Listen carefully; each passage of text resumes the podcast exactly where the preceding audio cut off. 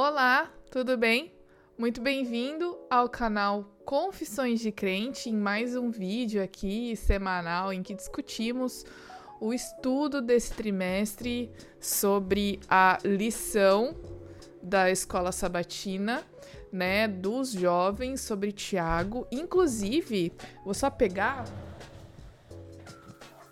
o estudo da lição do próximo trimestre, que é esse aqui que já chegou, olha só que legal. A gente vai estudar sobre o sábado, um conceito que transcende a pausa. Recomendo que você adquira a sua. Tem tempo ainda, tem aí quase um mês para a gente iniciar esse estudo, terminal de Thiago iniciar esse. Então eu recomendo que você então é, acesse o site da cpb.com.br ou, se você não fez assinatura, faça assinatura, tá bom? Para que você possa é, ter aí o seu guia de estudo e poder acompanhar. Lógico que quando a gente tem o guia, então você, eu sou dessas que escreve grifa, então você escreve tudo, ó grifa. Eu vivo escrevendo, eu aproveito todos os espacinhos para escrever, desenho, enfim. Eu acho que isso é muito significativo para a gente poder estudar e ajuda a gente a fixar né, os conceitos. Então, eu recomendo que você sempre tenha o seu guia de estudo aí próximo de você, tá bom? Antes disso, de a gente falar aqui do tema da lição, não se esqueça de se inscrever no canal. Se você está chegando aí porque recebeu esse link em algum grupo, nas redes sociais, se você tá vendo aí o vídeo que o Michelson posta todas as semanas no blog dele no Outra Leitura, seja muito bem-vindo. Não se esqueça de se inscrever, de dar aquela forcinha, dá um joinha, comenta suas impressões sobre a lição. Isso é muito importante que mostra para o YouTube que o vídeo que tá aqui toda semana é relevante, né? Ele acaba sendo sugerido para mais pessoas. Então não se esqueça. Além disso, também esse conteúdo também está presente na forma de podcast podcast, né? Então você pode, de repente, se você não tem tempo para ver no vídeo, você pode acessar pelo Spotify, pelo Deezer, pelo Apple Podcasts, enfim, as plataformas de agregadores de áudio você pode ouvir também, tá certo? Toda quinta-feira à noite o vídeo sai às seis da tarde e aí você já pode aproveitar para recapitular a lição. Vamos então falar sobre o nosso estudo da semana, né? A importância do que você quer. É... Eu vou, assim, dizer para vocês que esses versinhos de Tiago mexeram muito comigo essa semana.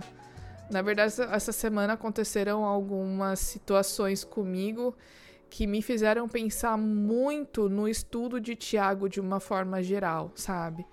Sobre parcialidade, sobre a forma como nós usamos as nossas palavras, de que aquilo que nós dizemos está ligado diretamente àquilo que nós pensamos, portanto a gente tem que mudar. Deus precisa transformar o nosso coração. É... Enfim, é, é, tem sido muito impactante para mim. Eu espero que tenha feito diferença na sua vida também. E esses primeiros versos do capítulo 4 de Tiago, ele já vem logo no início falando assim, ó, de onde vêm as discussões em briga no, e brigas no meio de vocês? Acaso não procedem dos prazeres que guerreiam dentro de vocês? Querem o que não têm e até matam para consegui-lo. Invejam o que os outros possuem, lutam e fazem guerra para tomar deles. E, no entanto, não têm o que desejam porque vocês não pedem. Ou seja, se a gente tenta buscar aquilo que nós desejamos, cedendo às nossas paixões, ao egoísmo, né, e os desejos carnais, a gente nunca vai conseguir aquilo que a gente quer. E aí é que vem a tirinha da, da semana, né? Dentro desse contexto do capítulo 4, você tá vendo aí o desenho, né? É aquele meme famoso, né? Em que tem um casal e aí de repente o cara tá olhando para trás, né, que passou uma menina bonita e aí tem uma uma tarjazinha em cima, que em cima da guria que passou reto e que chamou a atenção do rapaz, escrito mal, e a menina que está com o rapaz bem, ou seja, o rapaz está com o bem, mas ele é atraído para o mal, e percebe que, uh, assim, a gente tem uma tendência natural pro mal, né? Nós nos sentimos atraídos por ele. E a gente precisa pensar o tempo inteiro no que essas tendências fa fazem com que uh, ou, ou, moldam as nossas atitudes. Tiago ele vem falando nesses primeiros versos e chamando a atenção de que aquelas coisas que nós desejamos realmente não têm sido honestas, não têm sido puras, né? De que nós queremos uh, suprir os nossos desejos. Inclusive, a gente já falou isso numa outra semana. Deus coloca em nós desejos que são legítimos e realizar esses desejos, em parte, também é responsável pela nossa felicidade. O problema é quando esses desejos eles são distorcidos pelo pecado. E aí a gente descamba e faz tudo que é mal, tudo que é ruim, né? Então a pergunta que a lição já começa fazendo aqui é o que você realmente deseja. O que realmente está no coração, no seu coração. Ela também chama atenção dizendo que não adianta nós querermos ser amigos do mundo e sermos também amigos de Deus. Na verdade, Tiago fala sobre isso aqui no verso 4, ó. Ele fala assim: adúlteros, não percebem que a amizade com o mundo os torna inimigos de Deus? Repito, se desejam ser amigos do mundo, tornam-se inimigos de Deus. Ou seja, não é possível que nós sejamos amigos do mundo e amigos de Deus. É, são coisas que realmente não combinam. É, e ele usa até uma palavra forte aqui, adúlteros. Ele compara esse tipo de relação com o adultério que existe no casamento né? É muito forte essa imagem. É, aquelas coisas que nós estamos envolvidos, aquelas coisas que nós priorizamos, aquelas coisas que nós colocamos todos os nossos esforços, essas são coisas que são nossa prioridade. Essas são coisas que ocupam um espaço grande no nosso coração. Será que essas coisas, elas têm a ver com Deus, com as coisas de Deus, com Jesus, com o serviço ao próximo, ou seja, aquilo que Deus pede de nós, ou ela tem a ver apenas com o cumprimento, com o cumprimento dos nossos desejos? Ele fala aqui, ele fala assim, ó.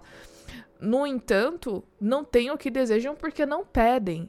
Mas quando vocês pedem, não recebem porque os seus motivos são errados. Você só pede aquilo que dá prazer. Então, isso me fez pensar bastante, né? Uh, qual é o objetivo dos pedidos que nós fazemos a Deus? Esse objetivo ou esse pedido, ele tem o objetivo só de realizar os nossos desejos pessoais? Ou será que o nosso desejo, a, os nossos pedidos, eles estão tão alinhados com a vontade de Deus para nós que Deus responde? É, muitas vezes as pessoas ficam se questionando do porquê Deus não responder determinadas orações. E Tiago está dizendo que algumas dessas orações elas não são respondidas porque nós pedimos de maneira errada. Ou até mesmo não recebemos aquilo que queremos porque nós não entregamos a Deus e não pedimos a Ele. A gente não dá essa permissão para Ele participar da nossa vida, né? E aí é que vem, quais são os meios que nós usamos para obter aquilo que nós queremos? Tiago chama atenção que as pessoas naquele momento estavam usando discussões, brigas, e que essas guerras não iam dar aquilo que elas queriam, ou pelo menos aquilo não seria duradouro, né? Uh, o que, que nós usamos para satisfazer os nossos desejos? E aí vem aqui uma dica de como que nós fazemos para pedir do jeito certo. Ele fala aqui, ó, uh, render-se à sua vontade, à vontade de Deus, aprender a confiar mais nele e permitir que ele nos transforme, porque quando Jesus transforma o nosso coração, tudo que a gente for pedir para Deus vai ser exatamente de acordo com a vontade dele, com os princípios dele aquilo que ele quer para nós. E aí não tem como Deus não responder as orações, entende? E isso aqui é muito sério, faz a gente pensar bastante. Tem um outro ponto de vista que é aí que está ligado com essa questão do nosso coração transformado, é nós nos aproximarmos de Deus e colocarmos tudo que, tudo que nós temos diante dele. Diz aqui, ó, no verso 8, fala assim, ó: aproximem-se de Deus, e ele se aproximará de vocês. Lavem as mãos, pecadores. Purifiquem o coração, vocês que têm a mente dividida. Então, qual que é o segredo? É nos aproximarmos de Deus, né? Uh, a gente precisa ter humildade para reconhecer o momento em que nós estamos todos errados e a gente precisa, assim, sabe? Assim, Senhor, ó, sozinho eu não consigo, sozinho eu não vou dar conta. E, por favor, transforma meu coração, porque eu só faço, só falo coisa errada. Só peço coisas erradas. Coisas que têm a ver com os meus desejos. E o segredo tá aqui. Novamente no verso 8: Aproximem-se de Deus e ele se aproximará de vocês. Quanto mais a gente se aproxima do Senhor, mais nós temos consciência da nossa pecaminosidade, de que nós somos fracos, sujos, arrogantes, autoconfiantes e que essas coisas só nos afastam de Deus, né? E é aí que deve acontecer o que a lição chama a lamentação pelo pecado, né? O reconhecimento de que nós a gente não vale nada, né? E esse é o primeiro passo para a reconciliação com Deus. Vem aqui falando que lá no Antigo Testamento, os profetas eles encorajavam o povo a se lamentar, a chorar, porque esse era o primeiro passo que mostrava o arrependimento e eles viam a realidade de que eles precisavam se reconciliar com Deus. Lógico que se a gente vê esses versos fora do contexto, parece até meio desanimador, mas a gente entende que esse é um primeiro passo para que Deus possa se chegar mais próximo de nós, é, a gente vai, não vai ter problema nenhum em chegar em oração e falar: Senhor, olha, não mereço nada disso, não, tá? É, eu sou uma pessoa errada, sou pecadora, tô tentando mudar, mas por mim mesmo não consigo. Preciso do, do Senhor, preciso de Ti, que me transforme. Aí a gente entra aqui no momento hipertexto em que a palavra-chave é mundo. E eu coloquei quatro palavrinhas aqui. Primeiro que para nós sermos amigos do mundo, nós precisamos escolher ser amigos do mundo, né? Uh, essa é uma escolha consciente que a gente faz. E o mundo ele tá cheio de pecado, de coisas ruins, dos prazeres que ele nos oferece e como a gente viu na imagem, né, na tirinha, é super tentador. Nós temos uma inclinação para o mal. Só que quanto mais nós cedemos a esses prazeres, vem aí a próxima palavra ou palavras, né? Mais nós ficamos longe de Deus. E aí a gente só tem que voltar para Cristo. Por quê? Ele anseia esse retorno. Ele quer que nós estejamos pertinho dele e ele quer que a gente se dê conta e ceda os nossos desejos para ele. E é o que vem falando aqui no final. Jesus anseia por oferecer, por dar a sua graça para todos nós. E a gente precisa reconhecer a necessidade e nos render a Cristo. Dessa forma, o nosso desejo por ele irá crescer. A lição aqui diz, ó, eu achei lindo essa história desse pregador bem famoso que é o Charles Spurgeon, que a lição fala aqui na parte de quinta-feira, em que ele, ele é um conhecido pregador inglês e ele, tá, ele escreveu sobre o contraste entre a nossa natureza e o que Cristo anseia de nós. Olha só que bonito, ele fala assim, ó.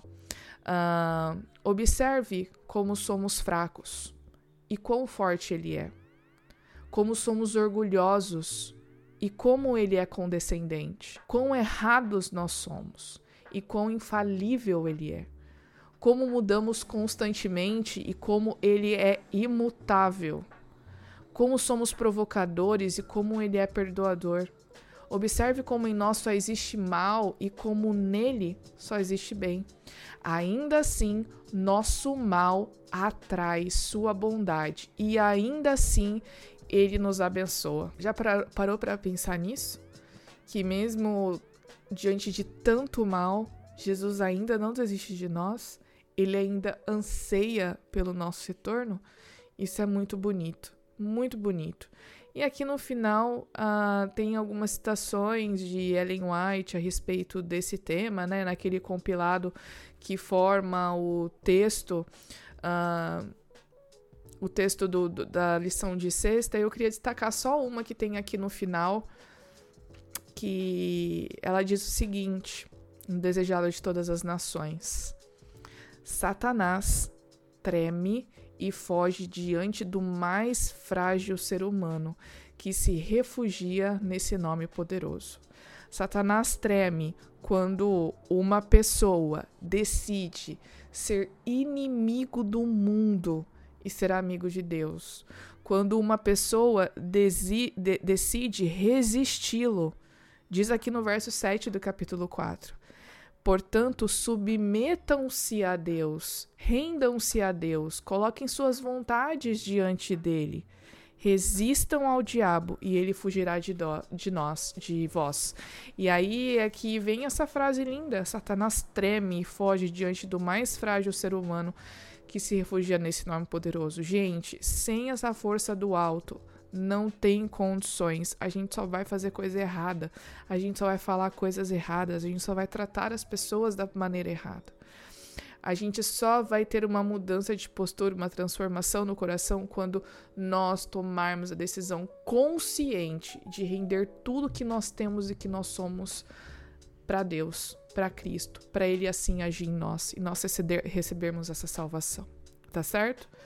É, espero que vocês tenham gostado dessa lição. Essa lição me tocou assim profundamente e me fez pensar. Eu estava estudando ela ontem, né? Eu estudo na sexta-noite toda, todos os dias da lição e eu estava refletindo muito em todas as coisas. Percebe que a lição é curta, né? Ó, não chegou nem 20 minutos de vídeo, mas tem uma mensagem tão poderosa, tão forte, né? e que a gente possa pensar nisso é, na nossa vida, né? Levar isso para a vida, tá certo?